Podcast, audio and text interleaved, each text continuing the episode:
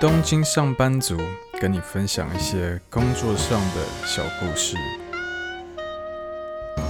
欢迎回到我的频道《东京上班族》。上礼拜跟大家分享了我人生职场上最大的转捩点，完全像是坐云霄飞车一样。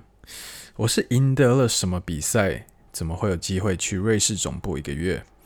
为什么突然有机会可以转换部门去前台做 Sales Trader？原本到手去瑞士的机会，又怎么会突然被剥夺走？我最后到底有没有去成总部呢？今天要跟大家分享的主题，是我从人事做招聘，跳到证券部门做股票电子交易员，职场上转换跑道顺利吗？跟客户的第一个接触，又怎么会被骂脏话呢？Podcast 忠实听到这边的听众们，应该也知道我当时是犹豫了多久，才能做出这个转换跑道、转换部门的这个决定。除了因为当时我很喜欢在人事部的工作以外，另外一个让我这么犹豫的原因，就是因为我如果去了证券部门，其实就等于要重新开始，真的是像一张白纸一样重新开始。我在人事部那几年所学到的、累积到的一些经验，基本上除了 soft skills，像是沟通能力等，其余的基本上都完全没有任何的重叠。所以，二零一八年年底我去了英国和瑞士的时候，我也真的是使尽全力的利用那一次的出差，除了英国和瑞士，也去到了法国、德国、阿姆斯特丹等，因为我知道我接下来一年。我一定会很惨。快乐的时光总是过得特别快，在欧洲的悠闲时光就这样子的结束。我回到了日本，来到了第一天上班的前一个晚上。明天上班会如何？我不知道，但我唯一知道的是，明天要很早起。于是我设了至少十个闹钟，每个间隔两分钟。最终目标是要在六点准时出门。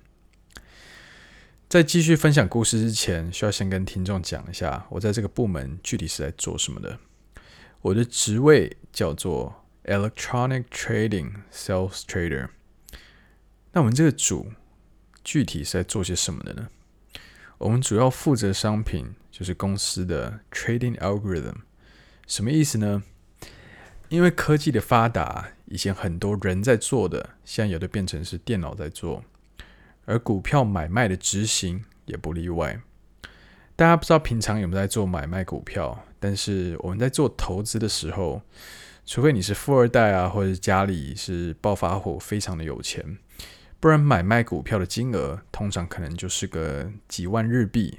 或者了不起几十万日币，也就是说美金几千块这样子的金额。那你说我们正常人在买卖股票的时候，会因为我们买或卖而影响这个股票的股价吗？不会，因为我们买卖的金额小。但今天我们的客户，也就是这些 institutional investors，呃，日文就是 kikan toshika。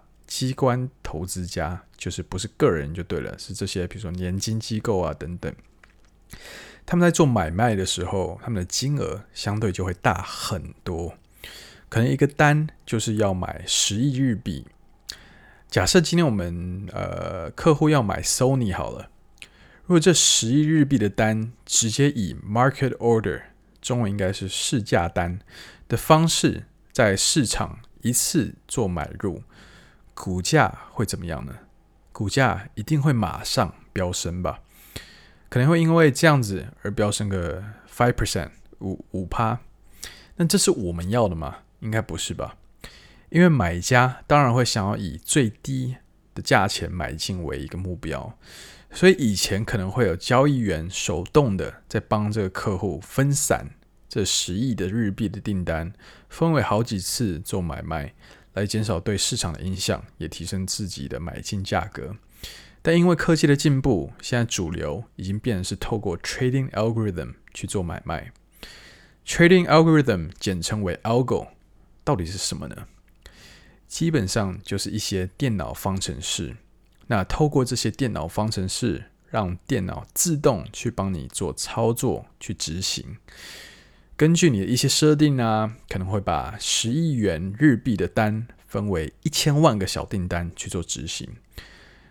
在哪一个时间点买，以多少的价钱、多少数量等等，都是由电脑自行去做判断。那透过这样的方式，股价可能最后买完也只涨了零点二 percent。那这跟原本不透过 algo 直接一次去做全部的买入，股票上涨 five percent 的差别，当然就差非常多。好，回到故事分享。第一天上班到公司六点四十分，我人生没有这么早去公司过。第一个奔向的就是公司的 pantry，去倒了两杯咖啡喝。过几分钟后，我的上司也抵达公司。我们在稍微聊了几句之后，时间来到了七点十分。我的上司说：“David，let's go，follow me。”我不知道要去哪里。但我就跟着上司走了出去。我们来到了 trading floor 的中间，有一些人已经站在那边围成一个半圆圈。站在那边的九成都是白人，亚洲人为极少数。就算有亚洲人，也是英文基本上是母语的日本人。或许因为是礼拜一的早上，大家感觉心情都不是特别的好，表情也都相当的严肃。就这样，七点十五分，一个英国人开始了这个会议。Stocks were mixed overnight in the U.S. as the S&P 500 and Dow Jones wrapped up the best August performances since the 1980s.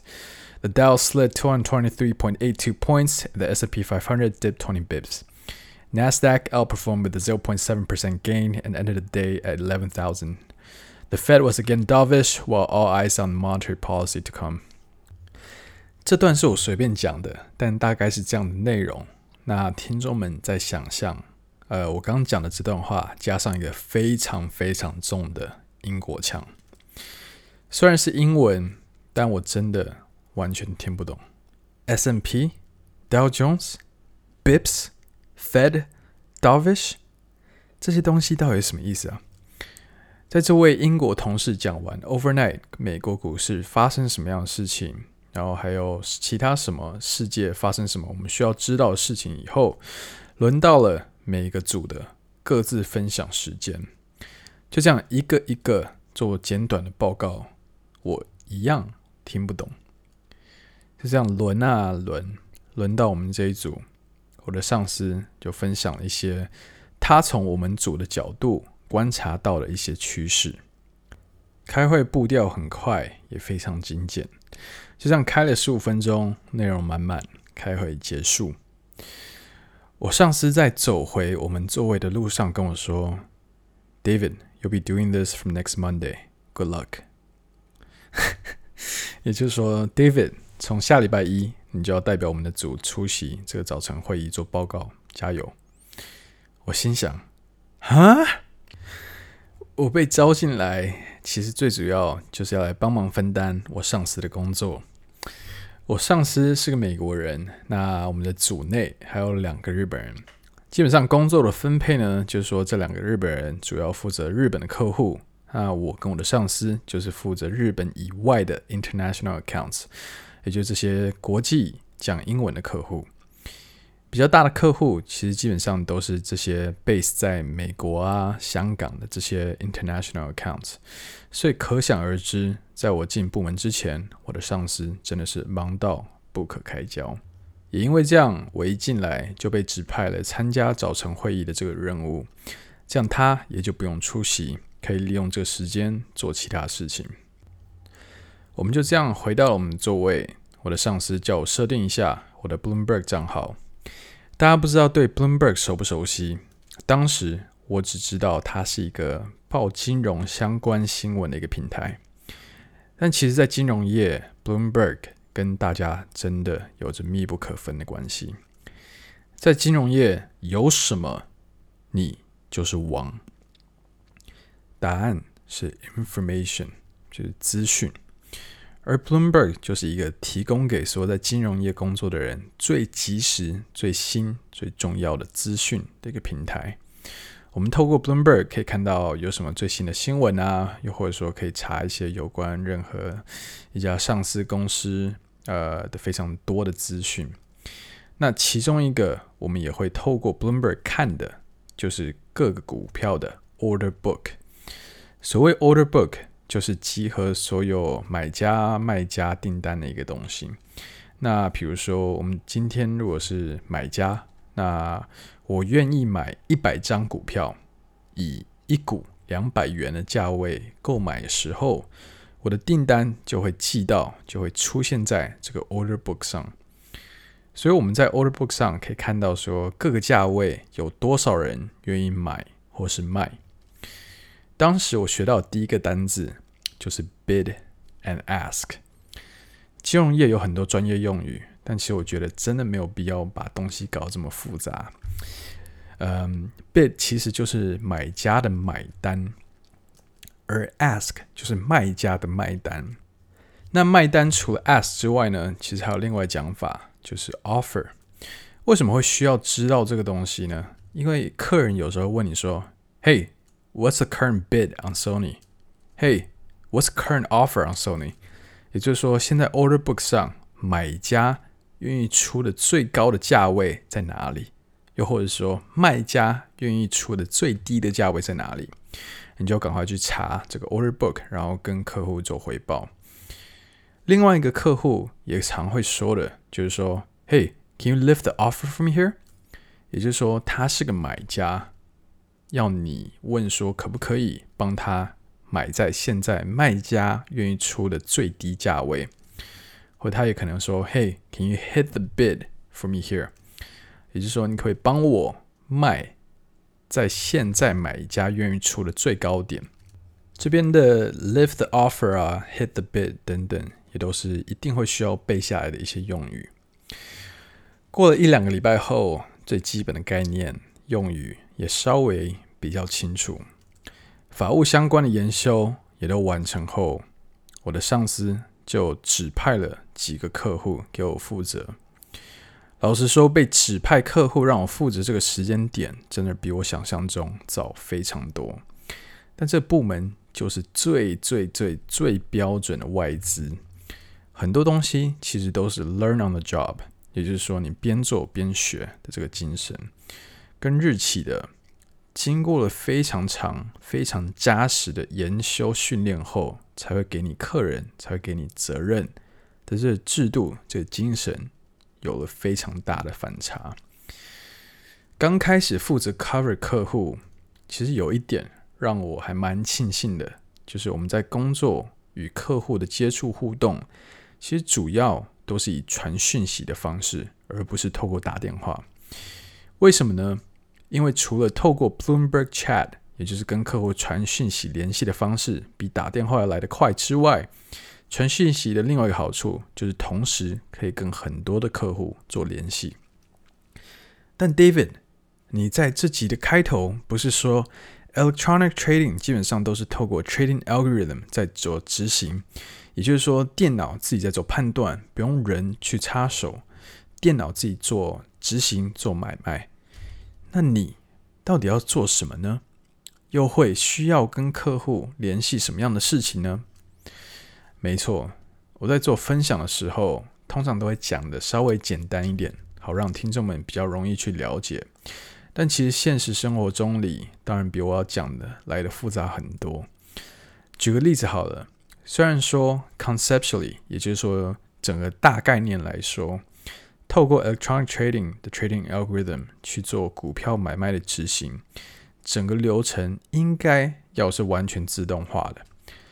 但有写过方程式的人都知道，有方程式是绝对完美的吗？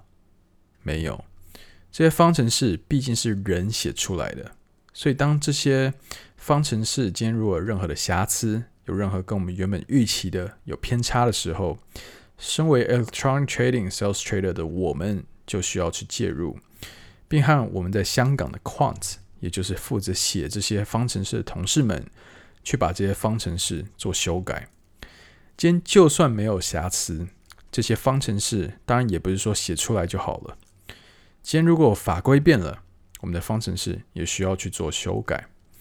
就算大环境没有变，我们也需要不断的去改善、去改良我们的方程式。比如说，利用最新的科技，比如说 AI 啊、Big Data、Machine Learning 等等，让我们的这些 Trading Algorithm 有更厉害、更准确。阅读股市的动向的能力。再举一个比较简单的例子好了，如果你今天是我的客户，你下了一个买十五亿日币 Sony 的单给我，这儿来说，用 Trading Algorithm 执行这些买卖的话，应该都是已经自动化了，也就是说，没有人也没有任何问题。但如果今天你是客户，一个十五亿日币的单，你难道不会想要有一个懂 trading algorithm、懂日本股市的人来帮你确保你的单在执行上的时候没有任何问题，有任何突发状况的时候我可以帮你解决，还有可以提供给你一些有关于股市走向最新消息的人吗？应该会吧。所以当时我开始负责客户的时候，一个我可以做的最简单、最基础的，就是在我负责客户的订单。有什么比较大的股价的变化时候，提醒客户，因为或许客户会因此而做 limit price 的调整，中文应该是呃限定价格。于是有一天，我在一个大客户的订单涨了三 percent 的时候，我私讯了跟他说：“Hey, heads up, Sony has moved more than three percent against you, out of limit now, on the back of news ABC。”我看他有接受我的私讯的邀请，也有这个已读，所以虽然客户没有任何的回复，我也没有继续追，因为大家知道，在金融业基本上客户不回是非常正常的，因为有太多讯息要看了，所以像这种提醒客户股价变动啊这种讯息，基本上都不会有任何的回复。这是我换到新的部门后第一个跟客户的互动。所以当时其实很紧张，但我心想，不错，给客户这个 heads up，他应该是会很还蛮开心的，因为代表我们都有很认真的在看他的单。就这样过了两个小时，我收到了有新的讯息来了的通知，想说奇怪，我才刚开始上班啊，不会有人认识我吧？原来是刚刚这位客户回复给我，他说，Your heads up。is from two hours ago. That's why I always say to fucking pick up the phone and fucking call. 意思就是说，你所谓的提醒已经是两个小时前的事情了。这就是我为什么总是说，妈拿起电话用打的。谢谢，好，没有说谢谢啊，但谢谢是我最后自己加的。但反正这中文脏话我就不再做。呃重复，好，那当时我当然就被震撼到了。或许有些听众们会觉得说，还好吧，不就是讲个脏话吗？但要知道，我从人事部这个大家都非常有礼貌、没有任何的脏话、每个人都很 nice 的环境，突然转到一个这么激进的环境，明明是好心提醒客户，却被骂脏话，对我来说真的是很大的一个转变。但当下其实也给我上了很大的一课，什么课呢？就是一定要 KYC，Know Your Client，一定要很清楚的认识、了解你自己的客户。有些客户比较 old school，其实现在已经少数，但还是有一些客户会希望我们有什么事一定都要打电话讲。其他呢，反而会对打电话这件事情有非常大的反感。但不管怎么说，最大的 lesson 就是说，never ever assume，不要认为客户应该有看到，不要认为客户应该有收到，有任何疑虑、不确定的时候，打电话就对了。当时如果说我打电话跟他说，Hey，this is Dave from UBS，just want to make sure you saw my chat on Sony。就是说，嘿，我是 David，就是我想要就是确认一下你有没有看到我的这个提醒。worst case scenario，也就是说最糟糕可以发生的，顶多是对方接起来说 "Don't fucking call"，但至少你提醒客户的这个目的达到了，也不会有像我一样碰到这种好心提醒却被客户抱怨说没收到、没看到这种窘境。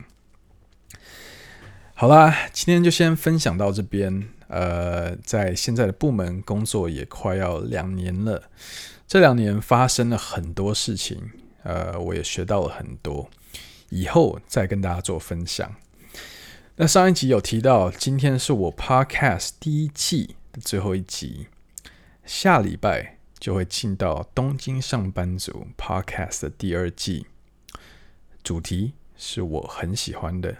斜杠人生，会跟大家分享现在的年代才有办法做到的一些不同的赚钱方式。我自己有什么样的体悟？喜欢的话记得订阅，以及帮我评分留言。每周一发布最新一集哦。感谢你的收听，我们下礼拜见。